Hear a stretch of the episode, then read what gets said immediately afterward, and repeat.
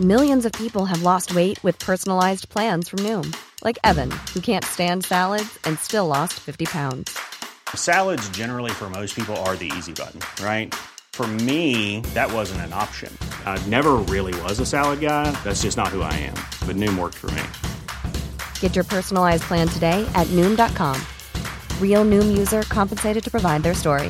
In four weeks, the typical Noom user can expect to lose one to two pounds per week. Individual results may vary. Burrow is a furniture company known for timeless design and thoughtful construction and free shipping, and that extends to their outdoor collection. Their outdoor furniture is built to withstand the elements, featuring rust-proof stainless steel hardware, weather-ready teak, and quick-dry foam cushions. For Memorial Day, get 15% off your Burrow purchase at burrow.com slash ACAST and up to 25% off outdoor. That's up to 25% off outdoor furniture at burrow.com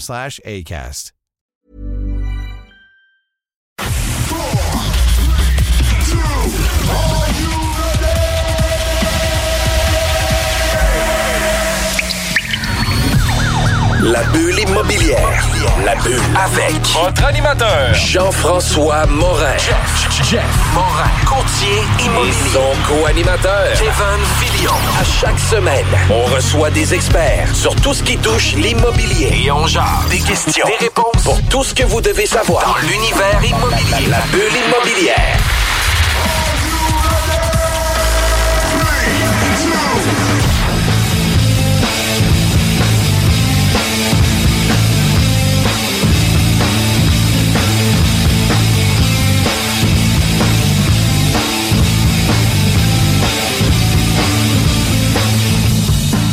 Bienvenue à la bulle immobilière. Mon nom c'est Jean-François Morin, courtier immobilier chez Remax Avantage. J'espère que vous êtes en forme parce que notre équipe est en feu.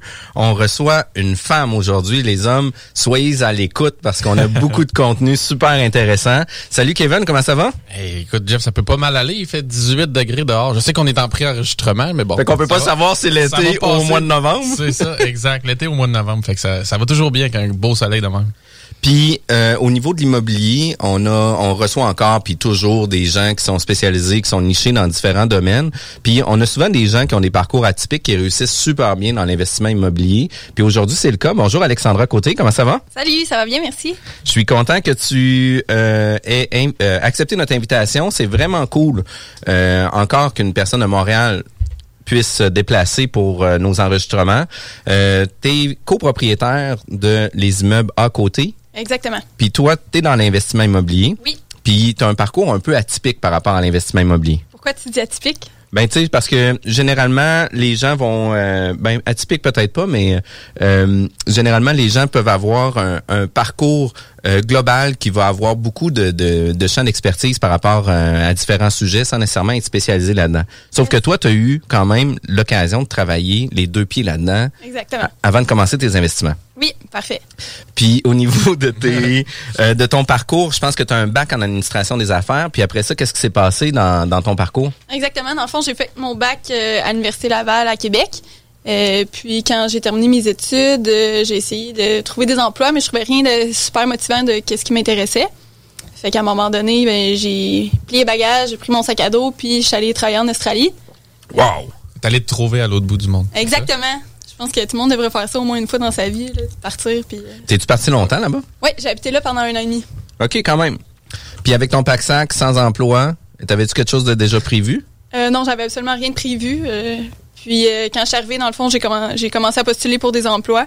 Puis euh, j'ai commencé à travailler dans une entreprise. On faisait du Booking.com puis Airbnb. Fait que j'ai géré 50 euh, propriétés à Sydney euh, tout de suite en arrivant. là. OK? Fait que tu t'es mis tout de suite les pieds dans, dans l'immobilier en arrivant là-bas. Là. Exact, c'est drôle. Je trouvais rien d'intéressant au Québec. Puis deux jours après, euh, j'avais déjà un emploi temps plein Mais là-bas. après, Ouais, c'est ça. quatre jours après, parce qu'il y avait le deux jours Ouais. Il y avait le décalage.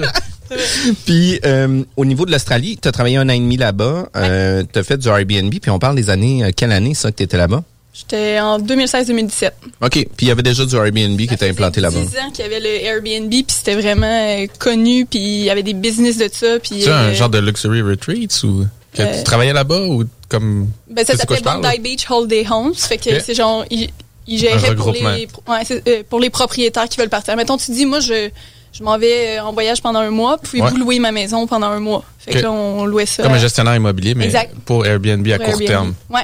OK, cool. Fait que tu préparais les, tu préparais l'endroit, Ouais, tu, les tu gérais le- toute la partie ménage, location, euh, tout le booking pour les gens. Exactement. Ah, wow, c'est quand même super cool. là. Puis après ça, t'as fait le, t'as contacté euh, un de nos invités aussi. Là. C'était-tu avant ton, à l'Australie ou juste après? après, en revenant. En revenant, écoute, elle a contacté Émile Desparents de H2 Pro. Puis Ouais. by the way, je donne le cue comme ça, ils vont construire une piscine l'été prochain chez nous. Fait que tu sais moi qu'est-ce que j'aime dans ma cour, c'est de faire affaire avec nos professionnels avec Ben lesquels oui. on va faire euh, affaire. Puis pour vrai, ils sont venus chez nous, ils nous ont super bien euh, orientés. Excusez-moi pour la, la parenthèse Ouais. par rapport à tout ça. Puis toi, tu l'avais contacté justement parce que tu avais un intérêt de, de peut-être partir en affaires ou quelque chose comme ça? Ben exact. Là, dans le fond, euh, tu sais, c'est sûr que j'ai vraiment aimé mon séjour en Australie. Tu vis vraiment au jour le jour, euh, sans jamais trop penser à demain. Là, t'es plus euh, en mode voyage. Puis quand je suis revenue, ben là, j'avais comme vraiment le goût de me partir une business, avoir quelque chose qui, qui me reste. Fait que c'est à ce moment-là que j'ai contacté Émile, puis euh, lui, il faisait des franchises. Mais dans le fond, on a été en contact tout le long que, de mes voyages, vu qu'on avait étudié ensemble. Puis euh, là, c'est ça, j'avais commencé à faire des, des entretiens de piscine avec lui, puis tout ça. Lui, il cherchait plus comme quelqu'un de gestionnaire. Moi, je suis pas la personne la plus manuelle, mais tu sais, j'aime ça apprendre. Fait que euh, c'est comme ça. Puis euh, finalement, euh, j'ai changé pour euh, pour l'immobilier. Finalement, j'ai laissé tomber les piscines. Puis tu es actuellement propriétaire de quand même quelques immeubles. Exact.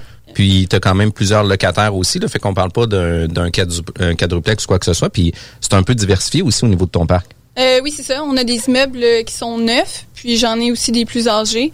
Euh, souvent, on, on choisit des immeubles avec un beau potentiel d'optimisation. Là, fait que il y a de l'amour à donner, puis euh, il y a des rénovations à faire, mais c'est pas moi qui vais les faire. Je, je mets la main à la pâte, mais sinon, euh, je m'arrange pour être là avec les personnes quand ils vont, puis d'essayer de comprendre comment ça se fait, pour après ça être en mesure de donner les indications pour euh, pour le staff. T'en apprends au travers de ça. Ouais, ouais, c'est côté ça. rénovation. Il y en a toujours à apprendre. C'est sur la rive sud de Montréal, c'est ça? Ouais, c'est moi où je suis surtout? à Saint-Hyacinthe, puis euh, Saint-Hilaire. OK. Fait que c'est tout concentré là, autant ton Exact. neuf que ton usager euh, Ouais. ou tes immeubles. Cool. C'est quoi les grosseurs à peu près d'immeubles que t'as? Euh, Ben, dans le fond, on a construit deux quadruplex. Sinon, j'ai des j'ai des six. Puis euh, le dernier que j'ai acheté toute seule, c'est un neufplex. OK. Puis euh, comment tu trouves ça, le neuf versus euh, Ben, l'usager? là, Comment tu gères ça? Là? J'aimerais plus ça me diriger vers le neuf. Là. Euh, C'est sûr que tu sais, j'ai un emploi temps plein. Puis l'immobilier, je fais ça les soirs pour la fin de semaine. Fait qu'à un moment donné, euh, c'est sûr que gérer les travaux puis la rénovation, c'est surtout que ça se fait dans le jour. Là. Fait qu'à un moment donné, euh, euh, j'ai beau planifier le soir euh, quand il y a un appel d'urgence, ça se fait dans la journée. Ah ouais. Fait que euh, non, mais j'aime ça avoir un peu des deux. là. J'aime ça être diversifié puis apprendre euh, de tout ça. Là. OK. Puis est-ce que tu es seul dans ta- parce qu'on disait co-actionnaire, est-ce que tu es seul dans, dans tes Non, investissements? Est-ce que tu as quelqu'un d'autre qui peut pallier puis t'aider de jours sur semaine ou t'aider dans ta gestion? Ouais, ouais, ouais, je ferais jamais ça euh, toute seule. Dans le fond, euh, je suis associée avec mon père. Puis on a monté une petite équipe là aussi avec euh, le temps. Fait que j'ai une gestionnaire aussi qui m'aide beaucoup là-dedans. J'ai un homme à tout faire. j'ai d'autres personnes que je peux appeler. Ta dream team, comme on dit. Ouais, dans le ouais, ouais. Ouais, vraiment. Puis, euh, tu sais, euh, prend ça. Ça prend ça, c'est Exact. sûr. Puis, euh, par la suite arrive ta, ta formation ou ton niveau académique aussi, parce que tu es quand même formé pour devenir une meilleure gestionnaire, une meilleure entrepreneur au niveau de l'investissement immobilier. Euh, puis, tu sais, c'est ce qui t'a amené aussi dans le prêt privé, dans l'analyste, etc. Fait que c'est, ça a été quoi tes, euh, ton, ton, ton expérience par rapport à ça ou ton cheminement par rapport à ça? Oui, euh, dans le fond, quand j'ai eu l'appel comme quoi que l'immobilier, ça serait quelque chose qui m'intéressait, euh, ben là, j'ai commencé à faire euh, des activités de réseautage euh, avec. euh, j'ai commencé avec les mordus d'immobilier, des journées de formation. Puis euh, de fil en aiguille, c'est comme ça que j'ai rencontré Jocelyn Grégoire. Puis dans le fond, il y avait un projet d'investissement, puis on embarquait avec lui. Puis dans le fond, qu'est-ce qu'il offrait, c'était du mentorat une heure par mois. Euh, fait que là, en assistant à ça, bien, à un moment donné, j'ai dit, euh, tu cherches pas quelqu'un dans ton équipe euh, pour faire euh, de l'immobilier. Puis il y avait un poste qui s'était créé d'analyse financière pour Sedma Finance, le prêteur privé. Donc, j'ai sauté à pieds joints là-dedans. Puis j'ai vraiment adoré là, travailler là-dedans parce que c'est super stimulant, dans le fond. À tous les jours, il y a des investisseurs immobiliers qui te présentent des projets dans plusieurs secteurs, n'importe où au Québec. Puis, dans le fond, il faut les analyser, il faut regarder c'est quoi le potentiel, puis il faut aider les gens à travers tout ça parce que tu il y en a qui commencent, puis il y en a qui sont plus avancés. Ouais. Mais il faut, faut, faut les aider Tu là-dedans. trouver des les deux. Exact. Tu, fais, tu, fais, ben, tu faisais hein, jusqu'à récemment en- autant la partie financière de l'analyse que c'est qui qui est devant toi, c'est quoi son bilan, c'est qui la personne. Puis la partie financière, c'est quelque chose que tu avais justement travaillé surtout à l'université ou parce que moi aussi j'ai fait mon bac euh, Ouais. ici à Laval, là, mais tu- c'est quoi que tu avais tu t'es Euh, spécialisé en quoi euh? Euh, j'ai fait euh, gestion, entre- euh, gestion internationale puis entrepreneuriat. OK. J'aurais pu faire finance, là, dans le fond, là, mais après ça, j'ai travaillé dans les institutions financières aussi. OK. Euh, fait que ça m'a donné un petit euh, aperçu Ouais, là, de ça ressemble à quoi. Mais tu sais, je pense que même une de mes forces dans les entreprises pour lesquelles j'ai travaillé, c'est rapidement quand je vois un, un bilan ou euh, un état financier, ben, je suis capable de dire euh, euh, il y a quelque chose qui se passe ici. Je pense qu'il y a des pertes d'argent où il y aurait possibilité d'aller chercher euh, Ouais. plus de profit. Ben, fait que là, c'est un peu ça euh, que je fais avec le bilan, avec euh, les gens quand ils me présentent un projet immobilier. Je les aide à organiser des structures de financement pour qu'ils soient en mesure d'acheter. C'est toute la c'était des projets partout dans la province. Ouais, fait que, y a-tu une notion que tu dois connaître aussi le secteur ou tu t'en remets au, à l'investisseur qui te présente le projet ou tu fais une recherche vraiment Ben, faut pour appuyer le dossier? Parce qu'après ça, tu le présentes, j'imagine, à un investisseur plus passif qui, qui va euh, finalement recevoir le dossier que tu y as présenté. Exactement. Il faut que tu regardes dans tous les secteurs, tu sais, puis là, tu fais app- appel avec euh, plein de professionnels du secteur. Là, tu sais, je veux dire, euh, je vais appeler un courtier immobilier. Est-ce que Ouais. tu penses que ça va se vendre ce prix-là? Je vais appeler. un bon euh, à Québec maintenant. c'est good, je prends ça en note. Merci, merci. Euh, fait que tu sais, euh, avec les, puis on va en parler tantôt du, euh, du, du portrait du prêt privé. Euh, justement, comment bien monter nos- notre bilan, comment bien euh, présenter nos états financiers, puis euh, s'assurer d'avoir une meilleure structure, si on veut, papier, pour s'assurer de pas franchir les différentes étapes, là, parce que c'est quand même une étape importante, là, la présentation de ton entreprise, puis le bilan euh, de l'investisseur qui est là. Tu es une fille qui est super présente sur les réseaux sociaux, que ce soit sur les mordus, assurément, mais que ce soit sur les autres réseaux. Euh, tu es une fille qui commande beaucoup, tu es une fille qui aime partager son expérience puis son euh, euh, son savoir par rapport à tout ça. Puis une des choses qu'on a aimé aussi dans la pré-entrevue, c'était une question de de ton mindset ou la philosophie at large. Puis j'aimerais ça tantôt juste après la pause. Pas pour les doux, ça, mon homme.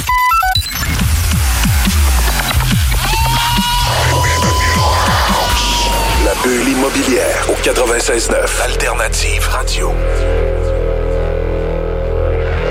On est de retour à la bulle immobilière, toujours avec Kevin Filion et Jean-François Morin. Euh, je suis courtier immobilier ici dans la région de Québec. Si jamais vous avez besoin d'informations sur l'immobilier et où vous faire représenter pour l'achat ou la vente, pourquoi pas se plugger, contactez-nous directement, jean-françois-morin.ca. Mais qu'est-ce qui est vraiment le plus important avec euh, la bulle immobilière, c'est qu'on est disponible sur Spotify, Google, euh, Google Podcast, Apple Podcast, sur Balados. J'aime ça dire ça comme ça. Tu le traînes, balados. je trouve ça vraiment trop drôle. Euh, puis aujourd'hui, on recevait, euh, ben on recevait, on, puis on reçoit encore Alexandra Côté.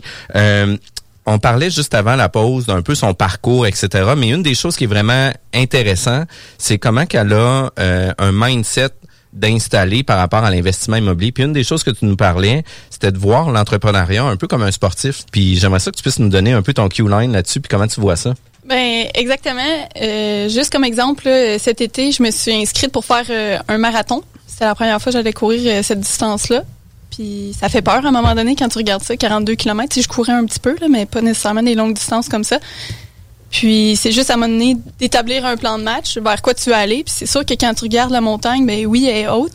Mais si tu le sépares en petits pas, ben t'arrives à faire quelque chose. Fait qu'à toutes les semaines, je me mettais des objectifs. Bon, mais il faut que j'aille fait euh, telle distance, telle distance. Puis là, c'est juste que le COVID est arrivé. Fait que là, mon événement est annulé. Puis là, tu sais, dans le fond, c'est un peu comme l'entrepreneuriat. Là, tu sais, tu vas avoir... euh, Tu peux pas le courir de ton salon, le marathon? Non, je sais pas. ben, c'est 42 Un tapis km. fait oui, tu peux le courir de n'importe où. Mais Mais- c'est sûr que, tu sais, c'est le fun. euh, tu sais, moi, je suis une fille d'équipe. Fait que j'aime ça quand ouais. il y a- ah, ben, quand il y a l'esprit d'équipe, là, tu sais, puis, euh, tu sais, mettons, t'es, t'es 1000 personnes à un départ, puis tout le monde s'encourage, puis ça, c'est le fun. Oui. Et là, je me suis dit, ben, c'est pas parce qu'il y a pas d'événement que j'irai pas courir le 42 km. C'est un peu comme en entrepreneuriat, tu sais, il va toujours avoir un, un obstacle, puis là, ça- ça- c'est là pour te challenger, mais le but, c'était de faire le, le 42 km. Pour moi, c'était pas de- d'avoir le meilleur temps possible. Fait que euh, c'est ça, je, je suis allée courir, euh, puis j'ai réussi, puis après ça, T'es allé courir ton 42 km quand même sans événement. exact. Wow! Puis sans encouragement. là. Tu mis une petite banderole en fait Non. de la rue où t'étais, quelque chose? Non, J'aurais je sais pu, pas. mais non, euh, je suis allée vraiment dans la simplicité, ouais. OK, cool. Puis là, dans le fond, euh, l'inscription, il, il nous renvoie un courriel comme quoi, euh, oui, vous êtes inscrit pour l'année prochaine. Là, je suis comme, ah, mais là, j'avais pas. Oups! C'est Parce que. T'as pas pris goût à ce point-là. Non, de dire, exact. C'était un défi one shot? Ouais, mais je vais sûrement le faire. Ouais, c'est ça, me semblait aussi. Fait que c'est un peu de même en investissement immobilier, tu sais, quand tu dis, euh, je vais avoir, euh, tu sais, mettons, je vais avoir 100 portes. OK, mais qu'est-ce que tu fais demain puis aujourd'hui qui vont te permettre d'aller jusque-là? Fait que c'est, tu sais, à tous les jours, j'aime ça apprendre pour euh, rejoindre mes objectifs. Fait que si tu veux 100 portes, qu'est-ce que tu fais cette semaine? C'est qui les personnes que tu vas rencontrer? Euh, Est-ce que tu as des, des stratégies pour refinancer tes autres immeubles pour te permettre d'acquérir tout ça? Fait que C'est quoi tes actions au jour 1 Ouais. puis pour la prochaine semaine? Fait qu'on établit des, euh, des stratégies par rapport à ça. Puis il faut que euh, l'exécution suive aussi la stratégie. Là. Il faut pas juste le mettre sur papier. Il faut qu'on ait une exécution qui suive ça. Puis euh, je trouve ça le fun que tu en parles parce qu'on met ça en place justement dans, à l'intérieur de notre équipe. On a beaucoup de projets qui sont mis euh, de l'avant. Euh, puis tu sais, on a une- un guideline qui est donné, sauf que tu sais, c'est difficile à suivre vraiment les projets, puis c'est quoi les les obstacles, puis les pits, puis qu'est-ce qu'on peut trouver comme solution par rapport aux difficultés. Puis c'est un peu ce qu'on fait actuellement à l'intérieur de notre équipe, comme on a un très gros volume d'affaires euh, qui est hors norme de qu'est-ce qu'on est habitué de faire. Ben là, on doit réajuster un peu notre façon de travailler. Puis là, on revoit notre, notre- nos processus, puis en donnant un guideline, je suis convaincu que dans les prochains deux mois on va avoir une efficacité qui va être extraordinaire par rapport à tout ça.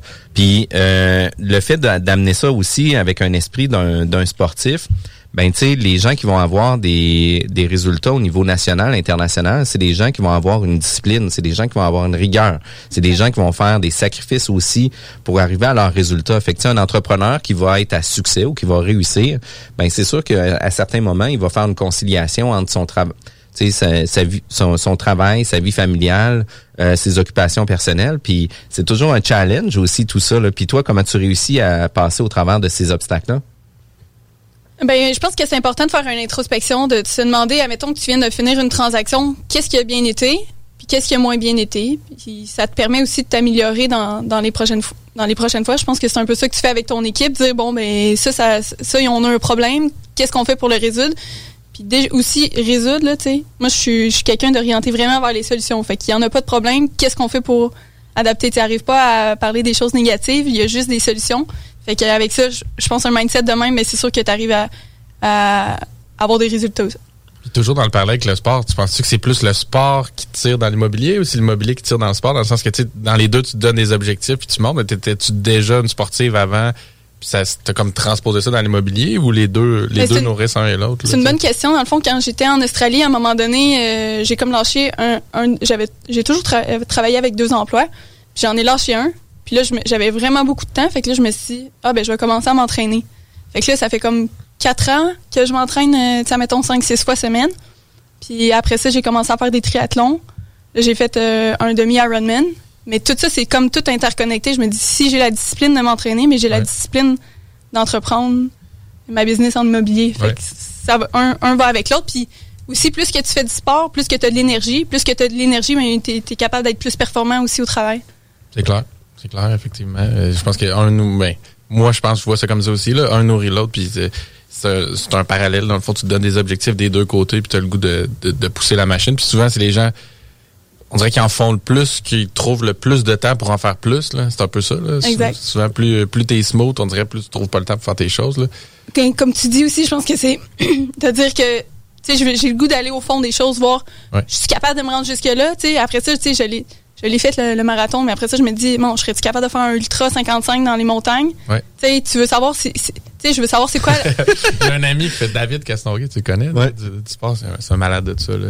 Ultra trail. Là. Mais je sais pas, tu sais, tu veux savoir c'est quoi ta limite à toi, jusqu'où Ouais. tu peux atteindre, parce que, tu sais, il y a bien du monde qui font comme, ah, j'ai fait ça, puis après ça, ça ils s'assoient là-dessus.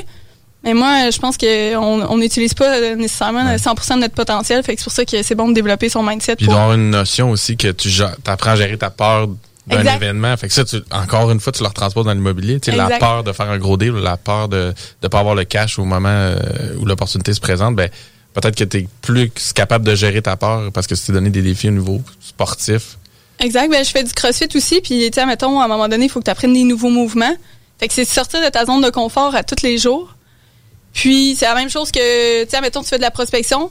Ben là, il faut que tu l'appelles le, le- le- le vendeur. Mais là, tu es comme, ah, je l'appelle pas, je, je vais remettre ça demain. Non, c'est c'est maintenant, tu le fais. Puis après ça, Ouais. tu vas être content. Fait que, tu sais, C'est- Cold call, hein? Ah ouais, puis une des choses qu'on doit euh, se donner la discipline de faire, tout ce que vous aimez pas faire dans une journée, startez votre journée avec Ouais. ça. Comme ça, là, vous allez être sûr que tout le reste va être cool de votre Ouais, journée. Puis tu sais, tu vois, moi, c'est un- une drôle, euh, une drôle de- d'image que je vais vous donner, mais parler au téléphone, je déteste ça. Tu sais, mon objectif, moi, c'est de raccrocher le plus rapidement possible. Est-ce qu'on a réussi à concire notre discussion pour pas avoir à parler plus longtemps? Moi, ça n'est un de, Ça de explique beaucoup des appels qu'on a eu ensemble. Défaut. de, de Puis- comprendre. Puis, puis tu sais, pour vrai, là, euh, d'appeler les gens qui soient pas disponibles, puis qu'après ça, que les gens me rappellent que moi, je suis pas disponible, puis là, d'avoir juste des listes d'appels à faire, pour vrai, là, j'ai de la difficulté avec ça. Puis comme je me lève super tôt, ben, il y a jamais personne qui est levé à 4h20 que je pourrais clencher ma journée puis faire ça. Fait que là, faut que j'attende que la journée, commence, débute pour la vie normale des gens. Mais Christy, moi, ça fait déjà genre une demi-journée que je travaille, là. Ça fait que permet je- de faire des choses à l'abri de tous ces appels-là parce que t'es courtier. Exact. Donc, tu passes ta vie au téléphone d'une façon ou d'une Mais autre. assurément que la discipline, la rigueur, euh, le suivi des objectifs, puis de, de se donner des euh, des, euh, des KPI, là, des euh, Key Performance Indicators, euh, de savoir à quel moment, si ça a été acquis, euh, pas acquis, puis comment qu'on le réajuste pour les prochains, c'est ce qui fait en sorte qu'on va pouvoir avancer euh, beaucoup plus rapidement. Tu avais dit un mot quand même super important dans la discussion, tu as parlé de prospection. Puis tu sais, on a parlé euh, à quelques émissions, etc. Mais on aimerait ça que tu nous donnes, sans dire ta, ta, ta sauce secrète par rapport à ta prospection, mais que tu nous dises un peu comment que toi, tu fonctionnes au niveau de ta prospection. Euh, ben, tout est bon, dans le fond. faut que tu le dises aux gens que tu veux acheter des immeubles, premièrement, je pense. Euh, ensuite de ça, ça peut être quelqu'un de la famille qui dit Ah, je connais quelqu'un qui veut vendre euh, son immeuble. Ça veut pas nécessairement dire que l'immeuble t'intéresse, mais déjà là, tu, tu, vas, tu vas commencer à faire ton pitch. Qu'est-ce qu'il faut que tu dises au vendeur? C'est quoi l'information qu'il faut que tu ailles pour après ça être en mesure de l'analyser, voir si euh, ça serait une opportunité intéressante ou non. Fait que j'en parle à tout le monde. Tu sais, j'appelle euh, Kijiji quand il y, a- il y a des annonces à louer. Ben, je suis pas stressée d'appeler euh, le propriétaire. Sinon, euh, j'en j'en ai trouvé un aussi en joguant. Ça c'est, ça c'est les, ça c'est les, Les les- petites perles. Ouais, les petites perles, exact. Euh, avec la pancarte noire et orange à du propriétaire. Euh, c'est sûr, je suis à Saint-Hyacinthe, là. On s'entend qu'il y en a sûrement plus qu'à Montréal ou euh, ça La pancarte se fait arracher puis c'est acheté dans les cinq minutes d'après sur l'île. Ben, c'est ça. Dans le fond, j'ai trouvé en jogging le matin. Le monsieur, il venait de mettre la pancarte. Puis, euh, j'ai fini mon jogging. J'ai dit, euh, je m'en viens vous rencontrer euh, ce soir. Je suis allée là. J'ai fait une promesse d'achat. Puis, j'ai acheté. Fait que ça a pris deux. Aussi facile que ça. C'est facile que ça. Puis, tu sais, c'est- c'est un projet à développer. Là, dans le fond, dans la rue, il y a comme un duplex, un quadruplex. Là, il y avait la petite maison, un autre quadruplex. Puis là, je me suis dit, je suis allée voir la grille de Ça zonage. fait pas de sens. Je peux construire. Ouais. Fait que présentement, j'ai mis des locataires, mais je me dis c'est un projet ensuite de ça qui, qui peut faire du sens puis que je peux Ah, puis en même temps, ça te permet de pouvoir développer ton projet aussi. Là. Exact. Ouais. C'est ça. On en a parlé euh, récemment, justement, des projets neufs qui a quand même une, un temps pour justement mettre, euh, mettre en place le projet, le développer, s'assurer d'avoir les, les permis, vérifier le zonage avec la ville. Fait que si tu le loues entre-temps, ben, Exactement. tu monnaies au moins cette, cette démarche-là. là. Fait que c'est une maison que tu loues, c'est ça? Ouais, c'est une maison que je loue. Puis elle était super en ordre là, quand je l'ai achetée. Là. Elle était euh, prête à aménager. Puis c'est un entrepreneur qui l'avait. Fait que. Mais sinon aussi, pendant le confinement, j'en ai profité pour euh, envoyer des lettres de prospection, comme euh, JP Jalbert, là, votre Ouais. invité, euh, faisait. Euh, ben, le taux de réponse a vraiment été intéressant. Euh, c'est sûr que je me disais, c'est peut-être à cause du confinement, là, les gens sont, sont moins occupés, ils ont Il plus était de temps. content de recevoir une lettre de quelqu'un. Ah, Exact, exact. Fait que, fait que c'est ça, fait que j'ai eu un super beau retour. Puis dans le fond, ça n'en prend juste un hein, dans ce temps-là euh, qui, qui t'appelle puis qui dit qu'il veut vendre euh, au prix que tu veux. Puis euh, c'est ça, j'ai contacté le monsieur. Puis euh, ça, ça a été en avril. Puis dans le fond, au mois de juin, je notariais. Fait que Ah, cool. Puis tu sais, un, un des success stories là, qu'on peut donner ou tu sais des trucs qu'on peut donner pour de la prospection, là, la récurrence, c'est ce qui va vous donner des meilleurs rendements. Tu sais, souvent les gens vont dire ah mais j'en ai envoyé 1000 lettres, j'ai pas eu de résultat. Ouais, mais c'est correct. Tu peux en envoyer 1000, mais continue à le faire à tous les mois. Puis là, tu vas avoir des résultats. Puis tu sais, peut-être que le timing puis la motivation de la personne, elle sera pas au même moment quatre mois plus Ouais. tard. c'est Puis souvent, de la pub. là. ben oui, ben oui. Puis tu sais, c'est souvent, on va closer après quatre ou cinq contacts avec les gens. Puis tu sais, si on est capable d'avoir leur contact, leur courriel, leur téléphone, puis de faire des récurrences avec eux de différentes façons, c'est là que vous, avez, vous allez améliorer énormément la prospection par rapport à tout ça. Fait que tu sais, t'envoies des lettres, tu fais, euh, tu viens courir euh, dans des différents, dans ton Tu secteur cours ferme. après les deals. Exact. Fait que tu elle, elle a un secteur ferme de 42 km. T'as une boucle, là. C'est vrai ça. que cours à coup de marathon, tu peux trouver des deals quand même sur Ouais. une run. sur une bonne distance. Puis en même temps, c'est que ça t'occupe la pensée là, pour prendre les notes puis de pas oublier le numéro de téléphone. Tu sais, tu fais exprès de pas amener ton téléphone pour pas prendre la note. Fait que là, tu, Ouais. tu fais Ah, exprès. t'amènes pas ton téléphone quand tu cours. T'amènes-tu ton téléphone quand tu Ben, cours? il faut que j'écoute de la musique. Oui, mais pas, pas, tu prends pas d'appel quand tu cours. Non, non, non. Pour le peu de fois que moi je cours aussi, c'est-à-dire trois fois dans l'été peut-être, c'est sûr que mon téléphone me suit pas. là. Moi, c'est vraiment ça. plus régulier que ça, mais c'est après mes garçons un peu ça. partout. Ah. Parce que je ne comptais pas, celle-là. c'est des sprints, ceux-là. Ouais, c'est des 100 mètres. Ah oui, oui. Oh là là. Je me rappelle une 100 fois que c'est sauvé juste ici, là, euh, au salon de l'habitation. Et palais. Hein? Oups. Ouais. Fait que prospection, on envoie des lettres, on fait des annonces. euh, fait que tu appelles les gens sur Kijiji qui ont des immeubles, à- des, des appartements à louer, puis tu leur dis, hey, by the way, euh, j'appelle pour votre appartement à louer. Oui, effectivement. Est-ce que vous, est-ce que vous auriez l'intérêt de vendre votre propriété? Puis selon la réponse. Ouais, il est vraiment laid, votre appart. euh. Non, mais, Moi, ouais, c'est ça. Êtes-vous tanné de vous occuper de la- des locataires, là, à ce temps-ci?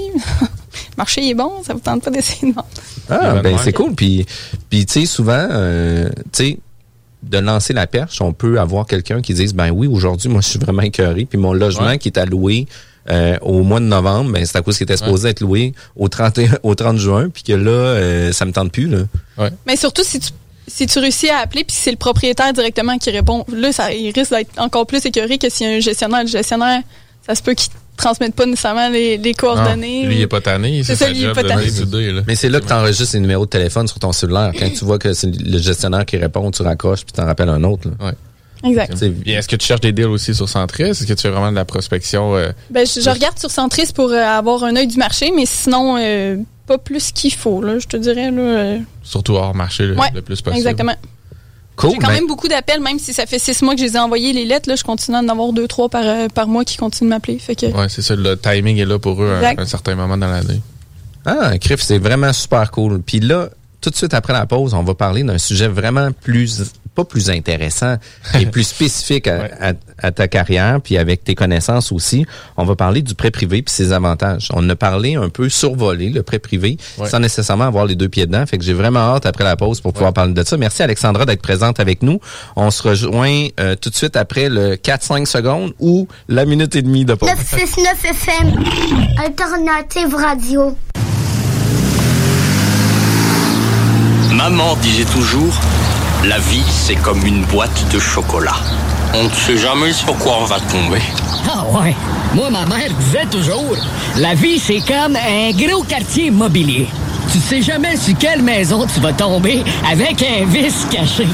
Et pour ça, il y a toujours un courtier pour répondre à tes questions. La bulle immobilière au 96.9, Alternative Radio. Nous sommes de retour à la bulle immobilière. Mon nom, c'est Jean-François Morin, toujours avec mon acolyte Kevin Filion. Aujourd'hui, on reçoit Alexandra Côté. Vous le savez, on reçoit des gens qui se spécialisent dans différents domaines. Puis aujourd'hui, pour notre dernier segment, on va parler du prêt privé puis des différents avantages.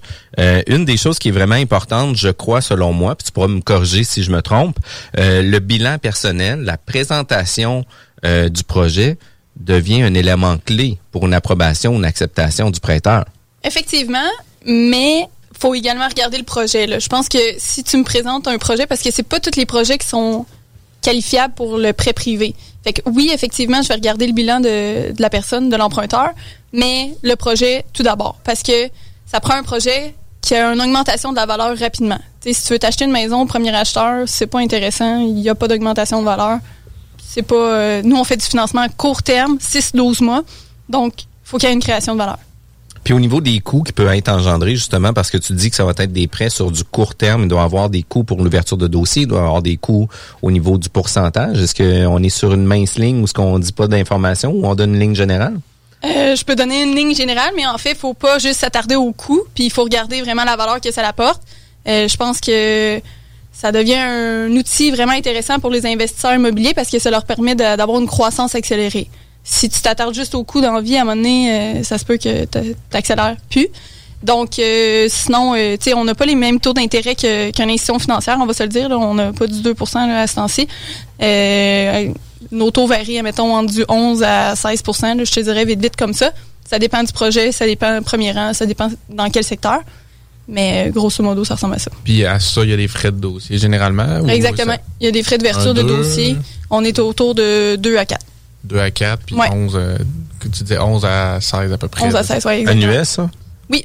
Fait que c'est pour ça aussi que, comme tu dis, qu'il faut qu'il y ait une, une plus-value engendrée assez rapidement, nécessairement pour, pour absorber un peu ces coûts-là, puis c'est normal. Puis en même temps, vous êtes un, un financement de deuxième niveau après l'institution, il y a un risque plus grand. Souvent, c'est des projets qui sont pas qualifiables au niveau bancaire aussi, ou du Ben, moins qui sont moins bien reçus. là. un financement alternatif. Puis tu sais, je pense que si quelqu'un me dit il est finançable à une institution financière, je vais toujours encourager la personne à aller dire ben vas-y, Ouais. tu sais si ça fonctionne. Mais tu sais, admettons que ça fait trois flips que tu fais là, puis qu'ils disent euh, non mais on on, on fait pas d'argent avec toi quand, tu- quand on te prête pour un court terme, fait qu'on on refuse si c'est pour acheter une autre maison. Mais nous, le prêt privé, on, on roule de même. Puis l'avantage, c'est que tu peux faire tu fais un flip avec nous, puis après ça, t'en fais un autre, ben tu peux reprendre cette même garantie-là pour rouler l'autre. Fait que à un moment donné, ça devient intéressant, puis c'est vraiment plus rapide parce que, tu sais, nous, le débourser, ça peut se faire en dedans de deux semaines. Mais quand tu vas à ton institution financière, si ça prend un mois et demi, mais il faut penser aussi que t'as pas fait d'argent pendant ce mois-là, tu sais. Puis que t'as pas nécessairement profité du marché euh, parce que c'est présentement qu'il faut acheter puis qu'il faut optimiser. Fait que si t'as perdu un mois et demi ou, ou quatre mois quand tu t'en vas à SHL, ben tu sais, il faut le considérer aussi dans le calcul. Puis au niveau, mettons, multilogement, c'est quoi le genre de projet typique euh, qui peut être justement reçu là, pour le, prêt privé ou qui se prêterait à ça? euh? Oui, on a vraiment plein de beaux projets. Pour vrai, c'est incroyable. Euh, je te dirais, tu sais, c'est augmentation de la valeur rapidement, euh, donc euh, des revenus, ou bien diminution des dépenses. Fait que conversion de chauffage, Ouais. ça, c'est quelque chose qui fonctionne bien. Quelqu'un qui achète un immeuble avec des logements vacants, good, amène-nous ça. L'institution financière voit pas le potentiel. Nous, on le considère. Euh, J'ai eu des conversions de, de, de multilogements en condo. Oui. Fait que ça, c'est ça, c'est intéressant aussi. Tu as une augmentation de la valeur rapidement. Tu sais, si, mettons, ton en appartement, ça vaut 175 000 la porte, mais tu le mets en condo, tu peux aller chercher 200, 215 000. Fait que Une plus-value là. Exactement. L'ajout de logement, peut-être? l'ajout de logement, ouais, c'est des choses. euh, tout ça, pour vrai, il y a vraiment plein, plein de projets là, qu'on fait, puis il n'y a pas une catégorie, c'est amène-moi ton projet, puis après ça, je vais regarder. Puis tu sais, toi, tu peux me présenter un immeuble, puis me dire voici mon projet. Puis Jean-François arrive avec un autre projet, puis c'est pas pantoute la même chose, puis je le regarde pas de la même façon. Fait que Ouais. après ça, c'est là que vient euh, en considération le, le bilan de l'emprunteur. OK. Puis au niveau du bilan de l'emprunteur, au niveau de la documentation qu'il vient vous fournir, on souhaite à ce que ça soit des gens qui soient euh, organisés, euh, qui aient un, un Google Drive puis qui te donnent les documents tout à l'intérieur pour pas avoir à fournir 35 courriels pour 35 documents. Là. Mais exact- exactement, mais je pense que c'est comme ça dans la vie aussi. Quand tu es organisé, c'est plus facile. Euh, fait que oui, si la personne peut être organisée, ça, facilite la vie. Puis tu sais, as le goût encore plus de travailler dans le sujet, dans le dossier versus qu'il faut que tu organises les feuilles après ça. Puis euh, c'est c'est question de- d'être sharp et d'être professionnel. là. Parce que vous avez nécessairement plusieurs vérifications à faire, un peu comme quand on va en institution. Là. Exactement. C'est normal. Fait que vous devez avoir comme un guideline ou euh, des documents à fournir. Fait que C'est sûr que je demande des documents, mais ils sont pas comme euh, comme une institution financière, là, par exemple. Ouais. On- nous, notre processus, il faut que ça soit rapide. Ouais. Fait que faut que ça aille rapidement. Fait qu'ensuite de ça, tu sais, je demanderai pas euh, pas toutes les mêmes euh, là, comme une institution financière peut demander. Mais vite fait, ça peut être quoi, mettons, la documentation, les, les, les grandes lignes que vous demandez, euh, nécessairement je- les chiffres de l'immeuble, j'imagine? Ouais, mais ensuite de ça, en premier lieu, pour ouvrir un dossier, c'est la promesse d'achat puis le bilan. Ouais. Puis ensuite de ça, ben, je vais avoir besoin du certificat de localisation, des assurances, avis de cotisation, des choses comme ça. OK. Puis après ça, tu discutes justement avec l'investisseur pour connaître c'est quoi le planning, c'est quoi le projet. Au départ, Voir, ça. voir Ouais. tout de suite le, ouais, le qualitatif, voir si ça fait Ouais. du sens. Là. Puis tu sais, moi, de la façon que je vois le prêt privé, c'est souvent un tremplin à l'acquisition. Fait tu sais, c'est une façon de faire qui te permet d'avoir une liquidité plus rapide pour pouvoir embarquer dans le projet plus rapidement, puis te permettre d'avoir ton finance, ton deuxième financement plus rapidement pour la suite. Là. Fait que tu sais, moi, c'est souvent comme ça que, que je le vois, puis c'est souvent comme ça que ça doit être utilisé aussi, là, où ce que les gens vont euh, l'utiliser comme tremplin pour démarrer leur projet, puis un coup que le projet est entamé, ben ils vont embarquer dans leur deuxième processus de financement pour euh, Exact. En bridge, admettons, quelqu'un qui veut faire une construction, un entrepreneur qui a, qui a un bon contrôle des coûts, ben, ça peut être intéressant pour lui. Puis ensuite de ça, il est en mesure de refinancer rapidement. Même chose pour l'optimisation. Des fois, on peut avoir déjà notre emprunt pour l'immeuble, mais les travaux, on veut euh, les financer au privé parce qu'on veut pas nécessairement échelonner les travaux sur euh, 24, 36 mois. Là, on veut sortir ça rapidement pour avoir les revenus rapidement aussi. Là. Puis genre de projet typique, moi j'en commence un justement où finalement, bon, ça a été, ça a été reçu, j'ai été accepté avec des jardins, mais on achète un six logements qui est pratiquement vide, qui en a quatre de vide. On en a deux autres qu'on est en train de gérer pour vider. Ensuite, on a à peu près quatre mois de travaux majeurs à faire. Fait que ça, c'est pas toutes les institutions qui sont prêtes à s'avancer là-dessus parce que ça veut dire un immeuble vide en travaux majeurs. Fait que euh, si jamais ça va pas bien, ben t'es plus à risque. Fait que c'est là, finalement, nous autres, on a été capable de le qualifier de ce côté-là avec notre directeur de compte, mais c'est le genre de projet qui peut être très bien reçu en prêt privé. Exact. Mais d'après moi, tu as un bon contact avec ton, ton directeur de compte. Puis c'est peut-être pas nécessairement le seul projet que, que vous avez fait, puis il y a une confiance établie. Exact. Euh, mais c'est sûr que nous, dans prêt privé, c'est- oui, on fait ça, puis c'est c'est monnaie courante. Ouais. Là, Tu sais, je vais regarder euh, qui est ton voisin, il se loue combien, puis combien tu peux aller chercher. Fait que Parce qu'il y a une notion de rapidité, comme tu disais, mais il y a une notion de, de, de risque plus élevé que vous êtes prêt à prendre aussi, c'est-à-dire plus de vacances, plus de travaux, plus, euh, plus d'investissement. Mais tu sais, c'est à savoir aussi, est-ce que l'immeuble est vacant parce que l'ancien propriétaire il avait fait une mauvaise gestion puis que juste Ouais. il était tanné puis qu'il l'a pas qu'il l'avait pas rempli. Puis ça, ça se peut. Puis je suis toujours étonnée quand je vois un propriétaire qui fait ça. Puis je me dis, tu, y a- Tu l'échappes. tu l'échappes, tu t'es en train de dire non à pas mal d'argent, mais tu sais, les gens ils peuvent avoir plein de circonstances dans, dans leur vie. Soit ça, ou tu sais, t'achètes un immeuble puis il faut tout que tu strippes puis que tu rénoves. Tu sais, fait que ça aussi, Ouais. mais des fois aussi quand c'est un 6, ben tu peux y aller par étage. Tu peux y aller euh, progressivement. Fait que c'est des choses qu'on regarde. Par logement aussi, t'es pas obligé nécessairement de stripper complètement l'immeuble. Des fois, ça peut aller plus rapidement Ouais, pour une ça. question de, de gestion de chantier puis de gestion de plainte, etc. Là, tu sais, bien qu'à un moment donné, euh, les locataires... On en fait, qu'on y va plus progressivement. On est en train d'en faire un projet, justement, un appartement à, À la fois. Puis c'est- ça, c'est sûr, c'est très bien reçu en institution, que ce soit chez Desjardins ou Mhm. dans le monde bancaire, parce que bon, c'est c'est rassurant. Tu as toujours un locataire jusqu'à ce que bon, tu t'entendes, il quitte, tu peut-être un ou deux mois de réno, t'as- tu reloues tout de suite. Mais un projet où tu as l'intention de, de, de finaliser ou de vider l'immeuble, de faire des travaux majeurs pendant plusieurs mois. Euh, c'est justement, je pense, euh, nous, ça a été accepté, mais on nous a dit, ça, ça se peut que vous deviez, pour un prochain, regarder aussi pour le prêt privé. Fait que j'imagine que tu t'es fait présenter toutes sortes de projets dans ce type-là euh, Ouais, dans les dernières années. C'est vraiment génial là, de, de travailler avec les investisseurs. Je veux dire, je travaille avec la crème de la crème. Là. Ils, ils veulent, ils veulent persévérer puis ils veulent accéder à quelque chose de mieux. Fait que là, je suis comme ok, bon. J'ai le rôle de l'investisseur moi aussi. Fait que je suis comme ok, ça, ça marche peut-être pas, mais si on le regarde de cette façon-là, on pourrait structurer ça comme ça puis ça fonctionnerait. Fait que là, il est comme ok, parfait, good. Puis on, on y va de même. Tu sais, fait que c'est c'est des aider mutuellement aussi. Tu sais, j'ai appris beaucoup en, en travaillant avec eux autres également. Mais si je peux leur, leur apporter conseil en, en les challengeant sur euh, des défis. Là. Puis, sans te peinturer dans le coin, mais si on tombe un petit peu plus dans le crunchy, tu dis normalement c'est 6 à 12 mois, ça se gère comment quand les gens euh, débordent un petit peu de ces délais-là ou comme. Euh, ben, tout d'abord, faut demander sont rendus où? Tu sais, si, admettons, Ouais. tu fais un flip, mais te- t'es pas rendu à... T'as pas fini tes travaux parce que t'as eu un imprévu. OK, bon, mais on, on va on va faire un renouvellement. Mais si, admettons, euh, tu me dis... Euh, euh, je suis en transaction, euh, tu sais, genre, ça s'en va chez le notaire dans pas long, mais là, on est, on est vraiment plus flexible. Ça va vraiment dépendre, c'est du cas par cas où est-ce que t'es rendu. Même chose pour, euh, tu sais, ceux qui ont fait, admettons, avec du multilogement, mais, ah, surprise, la SCHL, ça prend plus de temps que Ouais. prévu. Ben, tu sais, on, on comprend ça, là, fait que... Parce que moi, j'ai pas, j'ai pas tellement passé par là. là. La seule euh, fois où je l'ai fait, c'est plus du, du, du love money finalement. Là. Mais euh, ce qu'on entend souvent un peu dans le marché, c'est qu'après la première année, ben, tu sais, le taux va nécessairement doubler parce que Ah, l'argent doit rouler, mais ça, ça doit effectivement dépendre d'un prêteur à l'autre. Ouais, là. c'est ça. J'imagine que chaque prêteur euh, Ouais. a sa façon de procéder, mais nous autres, euh, ça, ça, va ça. pas, de- ça va pas doubler, non. Puis tu sais, d'un autre côté, vous êtes des investisseurs aussi. Puis tu sais, vous investissez votre argent pour avoir un rendement. Fait que c'est sûr que vous allez pas vous fermer les yeux, prêter de l'argent, puis euh, ah, je fais bien confiance, ça devrait bien aller. Là. Il y, a un- il y a un due diligence qui se fait à l'interne.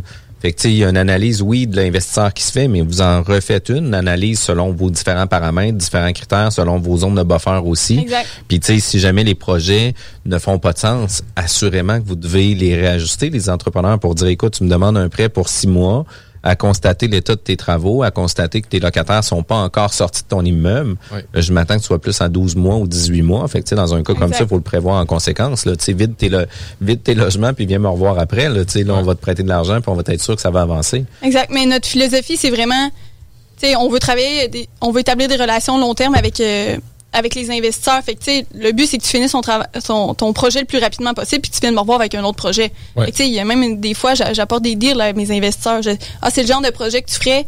Tu veux te faire, puis il l'a acheté, puis il a fait un, un super beau projet. Fait que, le but, c'est que C'est du donnant-donnant. c'est du donnant Puis, tu sais, dans la tout ça, tout, dans le fond. tout le monde, c'est ben ça ouais, ben pareil, là. Je veux dire, tu montes ton, ton bassin de. Exact. Puis tu sais, dans tout ça, tout le monde tire son compte. Le prêteur Ouais. privé tire son compte, l'investisseur tire son compte, la personne qui a vendu a tiré son compte aussi. Fait que tu sais, c'est vraiment important de le voir dans ce sens-là aussi. Puis euh, quel genre de garantie que vous prenez par rapport à tout ça? Est-ce que tu sais la maison en co euh, en co euh, en indivision avec le conjoint conjointe est toujours pris en, en garantie? Est-ce que euh, ben ça va dépendre des, des investisseurs parce que des fois ils vont avoir des, des immeubles dans leur parc, etc. Vous allez mettre des garanties dessus. C'est où est-ce que vous allez chercher vos garanties? Ben, ça dépend. On a trois façons de pour le pour ce qui est de la mise de fonds, soit en argent liquide, tu sais, mettons, je veux dire, tu es allé chercher les marges de crédit, tu sais, c'est de l'argent que je considère. Ensuite de ça, euh, l'équité sur d'autres immeubles. Si tu as un immeuble avec ta conjointe, ben par la loi, ta conjointe n'a pas le choix de signer pour ton prêt également en tant qu'intervention. Puis sinon, euh, la balance de vente également, je vais la considérer comme une partie de la mise de fonds. Fait que ça devient intéressant. Puis au niveau euh, des critères, on en a parlé un peu tantôt. Y a-tu des euh, des projets que tu viens en tête comme ça ou est-ce que tu as eu vraiment un success story justement avec que vous allez vous avez été vraiment un facilitateur au développement de projet puis tu sais le résultat escompté était vraiment meilleur que ce qui était prévu? Oui, j'ai une belle histoire de, de, de- d'un monsieur en Gaspésie qui a acheté euh, 48 logements avec nous dernièrement. Euh, la première transaction, ça a été un, un 16. Euh, on l'a conseillé, on a organisé quelque chose. Il, euh, l'a acheté en comme totalement en, balance de vente. Puis ensuite de ça, euh, ça fonctionnait pas avec le courtier euh, hypothécaire, euh, il y arrivait pas, puis toutes les banques le refusaient. Puis moi, je me disais, ça se peut pas que tout le monde le refuse, c'est un beau dossier. Puis c'est pas moi à m'occuper de son refinancement, on s'entend, moi je fais le prêt privé. Puis là, j'étais comme, il m'appelait, puis là, je dis, ça va marcher, on va trouver une solution. Puis j'ai appelé une de mes amies qui travaille euh, pour RBC. Puis euh, dans le fond, elle m'a donné un contact. Puis le monsieur, il m'a dit, merci Alexandra, tu sais, j'ai réussi à passer avec euh, mon financement. Fait que là, il a remboursé tout le monde.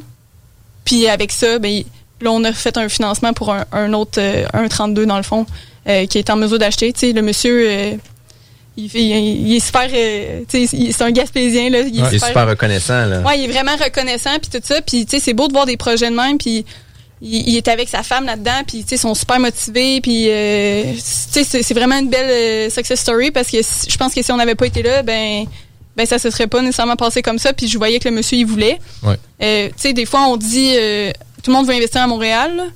Mais je pense que dans le prêt privé, j'ai vraiment vu des super euh, beaux projets se réaliser dans les secteurs euh, secondaires et tertiaires, tu sais, mettons Sherbrooke ou euh, euh, À Sherbrooke, il y a de la vie là, Ouais. présentement, là, il y a du Il monde. tire, il tire sur le primaire presque, Sherbrooke. Ah ouais. ça, grouille, là. Mais Gaspé, c'est hot.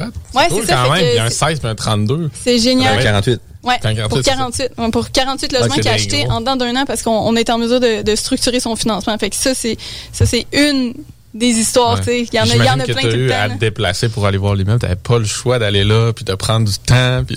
Ben, on le fait en, en FaceTime, tu sais. Fait clair. que c'est ça que ça nous apporte aussi, tu sais. euh, Ouais. Good, on fait un FaceTime, tu sais. Des fois, ils ont un rapport d'évaluation. J'ai considéré le rapport d'évaluation. Mais sinon, après ça, avec des photos aussi, tu regardes euh, Ouais, café. puis maintenant, on est tellement mobile avec tous les outils qu'on utilise, les zooms de ce monde, etc. Là, On est capable d'être en temps réel quasiment avec les gens, puis faire la gestion ou la suivi de projet sans être présent et en étant présent. Ouais, c'est ça. Les gens ont manqué mon guillemet là, Ouais. tu sais, euh, sur les ondes, mais bon. En vidéo, ça va. Puis euh, si jamais arrive l'histoire d'horreur, euh, puis malheureusement le projet arrive pas à terme, etc. Euh, tu sais, est-ce que ça arrive des situations comme ça, assurément, mais moins souvent possible? Mais ça, c'est vraiment pas une histoire d'horreur. Là. Je veux dire, c'est dealer avec la société puis les, les délais. Que, je veux dire, c'est- c'est c'est très normal que ça n'arrive pas, ça respecte pas une échéance pile.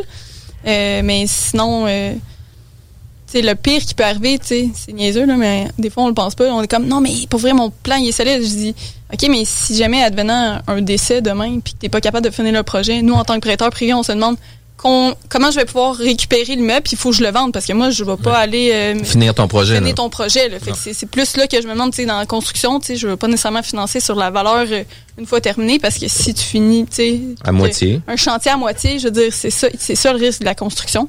Fait que, fait que je pense que c'est ça le pire. Puis des fois, ça fait passer aux investisseurs d'une autre façon. Tu sais, j'essaie de, de les faire comprendre mon cheminement. Là, Ben oui, qu'est-ce qu'il fait. parce que la façon que tu dis là, ça m'amène à penser que vous avez une supervision à faire. J'imagine aussi Mhm. des projets, des chantiers, Exact. des avancements. Exact. Encore là, en monde, dans le monde bancaire, ben, ils vont, ils vont envoyer un évaluateur qui va faire le, le pourcentage d'avancement de travaux. Ouais. Mais ça, normalement, dans le prêt privé, c'est c'est vous qui faites ce Ouais, c'est suivi-là. ça, c'est moi qui faisais ça.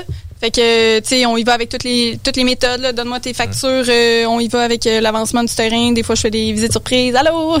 fait tu demandes l'adresse, tu pars à courir, puis tu y vas. Non, non. C'est ça? Ouais, c'est Ouais, c'est ça, c'est ça, quand c'est à Saint-Hyacinthe. Là. dans 42 km? Si oui, je peux venir te voir euh, d'ici une heure. Fait que, c'est ça. Vraiment cool. Écoute, Alexandra, tu as un beau parcours que tu nous as partagé. Euh, je pense Ouais. qu'on On a tous avantage à apprendre à te connaître. Vous voulez avoir plus d'informations? Est-ce que tu as un site Internet? Est-ce que... Non, j'ai pas de site internet. Vous pouvez me suivre euh, sur la page, euh, sur ma- mon compte Facebook là, ou LinkedIn aussi. Euh, je suis quand même assez active là-dessus. Alexandra Côté. Puis, euh, si jamais vous demandez où la chercher, ben allez sur les mordus de l'immobilier. Il va y avoir ça. des commentaires, etc. Puis, assurément que vous allez être capable de la... C'est l'équivalent ici à Québec, c'est Jessica Pearson, puis à Montréal, c'est Alexandra Côté. Fait que si tu vas dans un réseautage puis elle est pas là, tu t'es trompé d'adresse. C'est pas la bonne soirée.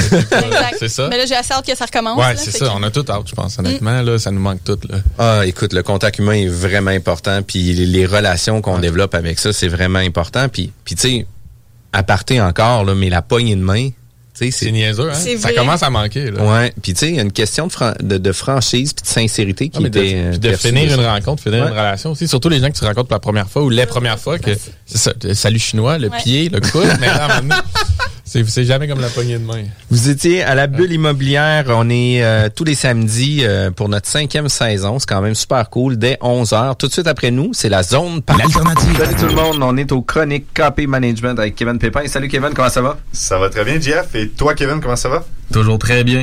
Tu nous parles toujours de euh, plein d'informations au niveau de l'immobilier puis tout ça. Puis on aimerait ça f- que tu nous parles d'une anecdote qui est arrivée pour euh, un peu rendre ça un peu plus... euh, euh, Plus léger cette semaine, mais tout aussi éducatif. Ben oui, Probablement, clairement. hein? Oh oui, clairement. On a, euh, en fait, oui, tout au long du parcours, parce que bâtir une société de développement immobilier, c'est extrêmement exigeant. Et euh, beaucoup, beaucoup d'adversité, beaucoup de défis sur le passage. Et euh, oui, quand même, je peux vous conter un- une anecdote. Euh, en fait, je pourrais vous parler de, de ma deuxième transaction immobilière. Ça vous va? Après celle que tu nous avais contée cet automne? Après celle que je vous avais contée cet, cet T'es automne. revenu à la vie après celle-là? Euh, oui, ben en, en fait, euh, elle a pas été facile. Genre, Ouais. m'a beaucoup servi comme leçon, mais la deuxième est tout aussi inspirante et euh, je vous garantis de l'écouter jusqu'à la fin parce que le dénouement est assez impressionnant. OK. C'est bon pour le marketing, t'es fort. Ouais, ben T'es écoute, fort. vraiment, mais le dénouement, il, il est impressionnant, pas à la fin de l'histoire de la transaction, des années plus tard que vous allez comprendre qu'il y a un, on va faire un connect de dots en fait et comme quoi que chaque action qu'on fait euh, a un impact et inf- peut influencer notre futur. L'effet papillon, c'est fort. L'effet papillon, on va, vous allez le comprendre On est vite. deep ça, cet après-midi. Donc, euh, évidemment, on remonte dans, dans le passé. Après, euh, donc, je suis étudiant en sciences comptables. J'achète mon premier immeuble avec une marge de crédit étudiante. Et là, à un moment donné, bon, je deviens vraiment fou en amour, passionné de l'immobilier. Et là, je me procure euh, tous les manuels universitaires euh, qui donnent à l'Université Laval et à la GUQAM sur l'immobilier. Alors, je me mets à lire ça. Et même que j'arrête de lire mes livres dans mon baccalauréat en sciences comptables pour me consacrer à la lecture de ces livres-là. Et là, à force de lire, de lire, de lire, euh, appeler des banquiers, procurer des rapports d'évaluation professionnelle, puisque je suis vraiment autodidacte, donc j'apprends tout par moi-même, eh bien, je me dis, ben, je vais commencer à analyser le marché. Et là, je commence à analyser des immeubles et tout ça alentour de, l'immeuble, le premier que j'avais. Et là, je tombe sur un beau 6 logements. Euh, c'est dans le secteur de l'Est de Sherbrooke.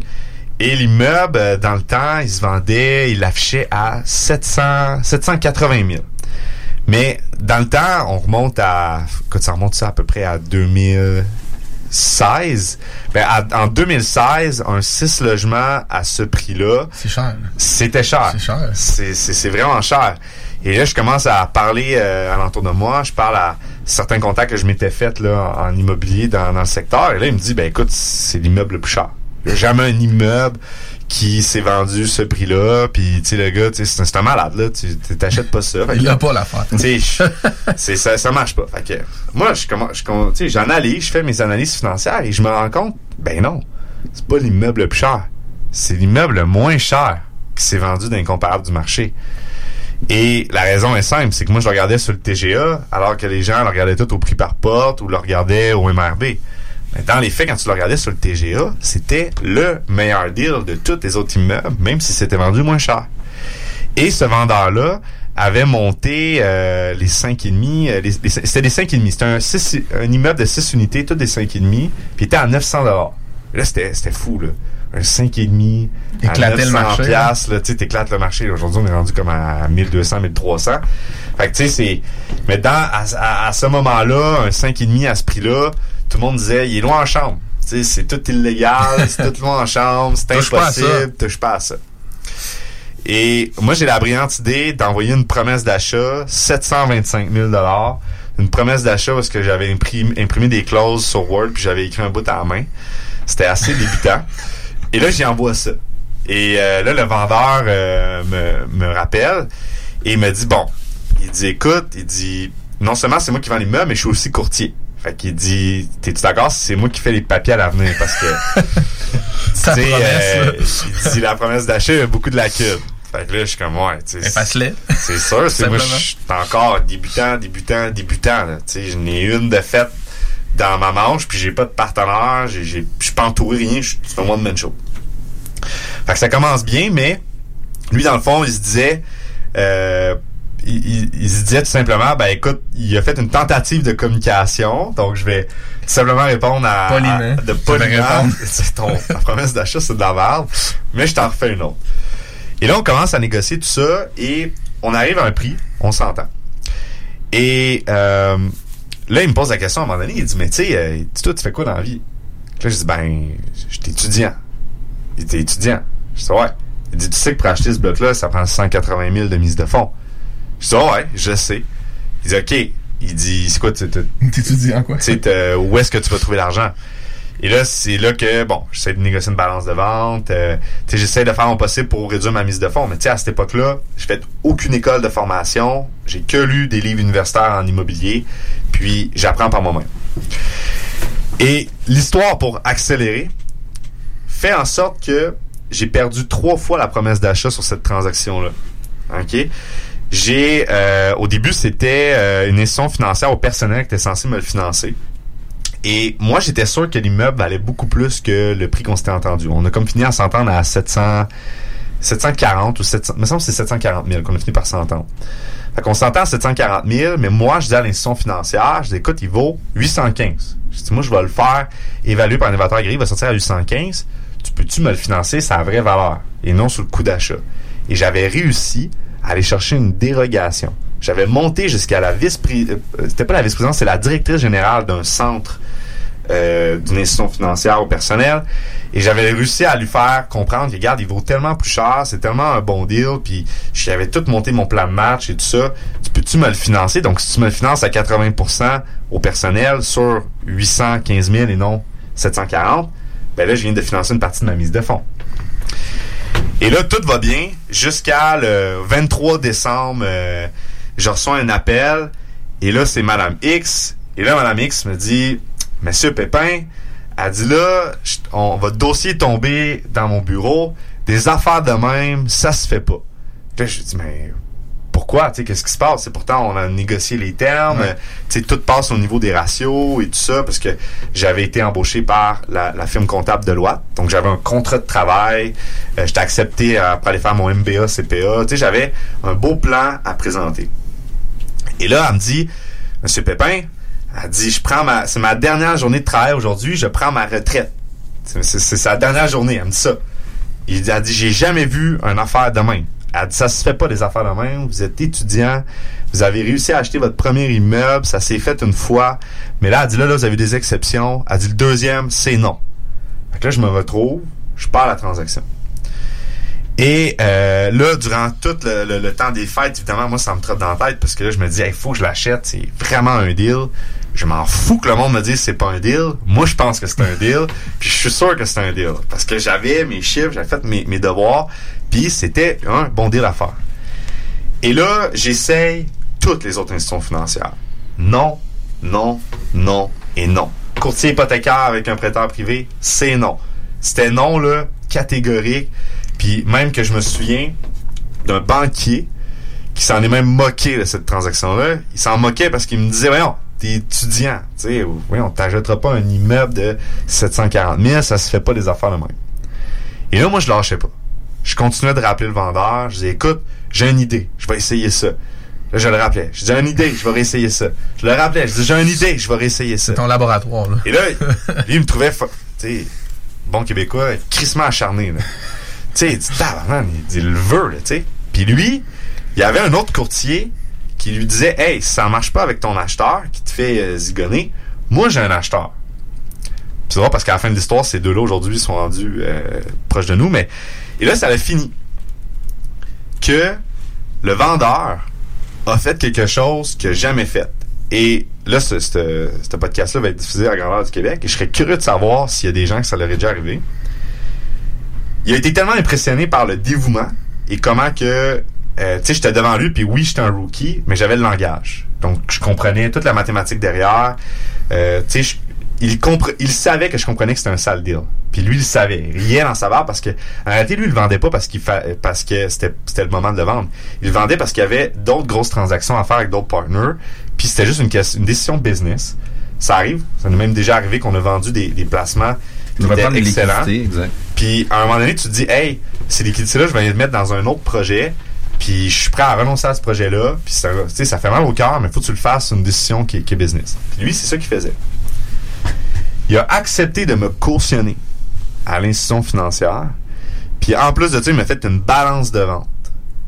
Donc, il, il m'a fait passer à l'institution financière qui, l'endroit où le banquier s'était foutu de moi, me disant que c'était impossible d'acheter ça. Mais là, j'avais une autre problématique. Parce que là, j'avais la balance de vente. Mais là, comment est-ce que une balance de vente de 60 000, donc la mise de fonds 180 000, 180 000 moins 60 000, il reste 120 000. Les ratios. Ouais. Comment trouver l'autre 120 000, right? Eh bien là, ce que j'ai fait, c'est que j'avais déjà mon premier immeuble qui avait été mon laboratoire. Puis en un an, j'avais réussi à faire augmenter la valeur suffisamment pour le refinancer. Puis j'avais été rechercher un 60 000 de levier. Là, j'avais un autre 60 000. Là, il manque un autre 60 000 encore. Et là, l'autre 60 000 là, ce que j'ai fait, c'est que je suis allé, voir. En fait, je me, suis fait approuver. J'étais approuvé à la maîtrise. Je me suis dit, hey, j'étais approuvé au MBA, CPA. Des marges de crédit qui existent pour, ce, pour, pour ceux qui sont inscrits à la maîtrise. Et comme de fait, j'ai réussi à me trouver une deuxième marge de crédit étudiante parce que j'ai été la contracter sans même avoir commencé ma maîtrise. Puis j'ai été capable de composer ma mise de fonds comme ça. Mais là, histoire encore, parce que là, le dénouement, c'est que j'ai réussi à l'acheter. Puis évidemment, Madame X qui m'avait dit que ça se fait pas des affaires de même, ben elle est partie à la retraite, puis je l'ai jamais revu. J'aurais ça lui dire que j'ai fini par réussir à l'acheter. On va peut-être entendre ça. Elle va peut-être l'entendre, peut-être. Ça reste que, peu importe d'avoir réussi euh, cette transaction-là, qui par ailleurs a été extrêmement difficile quand tu es un premier acheteur, tu es tout seul, puis t'es t'es pas bien entouré, c'est très très exigeant. là. Mentalement, quand tu as des gens qui te tirent de partout, puis qui te disent d'arrêter, puis que ça se fait pas, euh, tu sais, ça prenait vraiment des nerfs d'acier pour dire non, non, je fais vraiment une bonne transaction. Et où est-ce qu'il est vraiment le, le dénouement, qui est au-delà d'avoir juste avoir sorti du notaire avec les clés? J'ai même pas été fêter ça, là. Je suis juste sorti mes choses, c'est me coucher, puis euh, j'étais j'étais brûlé. dormi ça- une semaine. Hey, la saga a duré, ça a duré comme 5-6 mois, là, cette saga-là. Ça, ça finissait plus. Eh bien, c'est que la balance de vente, j'ai réussi à lui rembourser en 3 mois. En 3 mois, je suis arrivé et je lui disais, hey, j'avais 5 ans pour la rembourser. Mais je t'avais dit que aussitôt que je refinançais un autre projet, j'allais respecter ma parole. Et euh, aussitôt que je refinançais un autre projet, j'allais te favoriser dans le remboursement. Mais c'est pas garanti. J'ai 5 ans pour la rembourser. Je te dis juste que quand je vais refinir un autre projet puis que je le refinance, Je pense à toi. je vais penser à toi. Ça va pas dire que je vais te rembourser. Et j'avais le choix. J'avais le choix de le rembourser ou pas le rembourser. Et j'étais tellement reconnaissant de ce qu'il avait fait. Parce qu'on s'entend, un valeur qui te cautionne, fait une balance de vente. Puis lui, il n'en il en fait pas. là. C'était pas un pépin, on a compris. là. Non, c'est pas. C'était pas ton oncle. là. Non, c'était pas, c'était pas mon oncle, c'était pas un membre de la famille, c'est- pas arrangé avec les vues. Euh, le gars, il, il a juste eu confiance dans la relation qu'on qu'on avait développée. Et euh, bref, trois mois plus tard, je suis arrivé puis j'ai dit tiens, ta BPV, puis tiens ta caution, plus de besoin. Et aujourd'hui, ce partenaire-là, près de trois ans plus tard, est notre plus gros partenaire. C'est un investisseur qui a plus de plus- un peu plus de 500 portes dans la région. Euh, il y a énormément d'années d'expérience euh, en immobilier commercial. Il a une excellente réputation et aujourd'hui, c'est un de nos plus gros partenaires. On le REIT, qu'on est en- qui va être finalisé à la fin février 2020, est fait avec lui. Nos plus grosses transactions sont faites avec lui. Maintenant, on fait tout avec ce partenaire-là. Fait que t'étais en train de l'impressionner sans chercher à faire ça finalement. Exactement. En fait, la, la leçon un peu de l'histoire, c'est que, c'est juste de, de, de rester honnête, évidemment, dans, dans vos décisions business et de respecter votre parole dans le sens que lui m'avait fait énormément confiance en me faisant la balance de vente, en me cautionnant et tout ça. Et euh, il l'a fait avant même que, tu sais, l'entente, c'est que j'ai remboursé dans 5 ans. là. Il l'a quand même accepté, tout ça, il l'a fait. Tout simplement parce que j'étais vraiment persévérant, puis je revenais toujours avec des solutions. pour. euh, Tu sais, c'était des solutions qui faisaient du sens aussi, là. Ouais, c'est pas Fling Flang. Oui, mais il y en a une qui était fling flang. Fling flang parce que il y a une problématique au niveau bancaire. Tu peux pas avoir deux sources de mise de fonds qui premier de la dette. Une, c'est une marge de crédit Ouais. étudiant, puis l'autre, c'est une balance de vente, right? Fait que là, comment tu fais? Juste les ratios de couverture de la dette être Ah non, épouvantables, c'est- là. Ça, pas, euh, Ça, ça marchait pas, là. Ça marche, euh, je veux dire, ben, la marge, comme une dette, c'est ça. Ouais, mais c'est ridicule parce que marge étudiante, tu payes comme 2% d'intérêt. C'est ça. Mais tu l'as rentré comme de l'équité comme c'était à toi. Ouais, exactement. Ça, en fait, ce qu'on a fait, c'est qu'on a simplement incorporé la société. Puis en réalité, moi, j'ai pris euh, ma marge de crédit étudiant puis je l'ai investi en capitaux propres dans ma société. Fait que j'ai comme, je suis venu comme épuré, même si la banque est pas stupide, elle sait très bien que la source de mise de fonds, elle vient des capitaux propres de la, de la compagnie, mais qui sont une injection de l'actionnaire qui a pris une dette. Mais ça reste que euh, c'est comme ça qu'on on l'a fait passer. Et le fait aussi que c'était un très, très, très, très gros investisseur, extrêmement bien réputé au niveau de la banque et évidemment du marché, que ça a fait en sorte que juste le fait que son nom soit là en caution, on a passé. Ben eux, ils se disent worst case scenario, c'est qu'il il reprend l'immeuble dans 2, 3, 4, 5 mois quand toi tu pètes aux frais. Et voilà. Puis ça revient juste ce que c'était avant. Là. Et voilà. Exactement.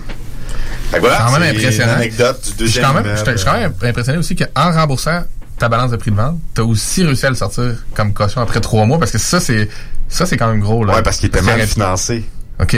Ouais, c'est ça l'affaire, c'est qu'il n'y avait pas une dette euh, optimale dessus. Puis, euh, moi, en fait, c'est que- ce que j'ai fait, c'est qu'aussitôt que je l'ai acheté, j'ai tout de suite été optimiser les revenus, j'ai vendu des services à mes locataires. De partout au Québec? Va télécharger l'application CJMD 96.9 sur Apple Store ou Google Play.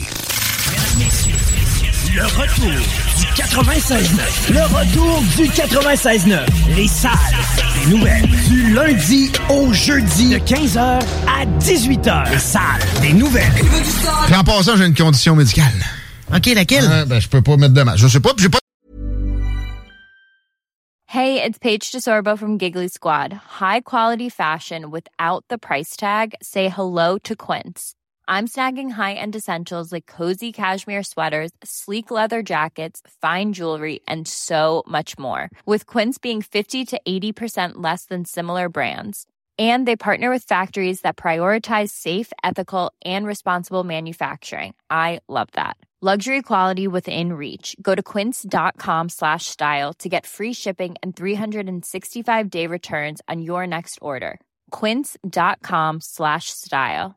Mom deserves the best, and there's no better place to shop for Mother's Day than Whole Foods Market. They're your destination for unbeatable savings, from premium gifts to show-stopping flowers and irresistible desserts. Start by saving 33% with Prime on all body care and candles. Then get a 15-stem bunch of tulips for just $9.99 each with Prime. Round out Mom's menu with festive rosé, irresistible berry chantilly cake, and more special treats. Come celebrate Mother's Day at Whole Foods Market.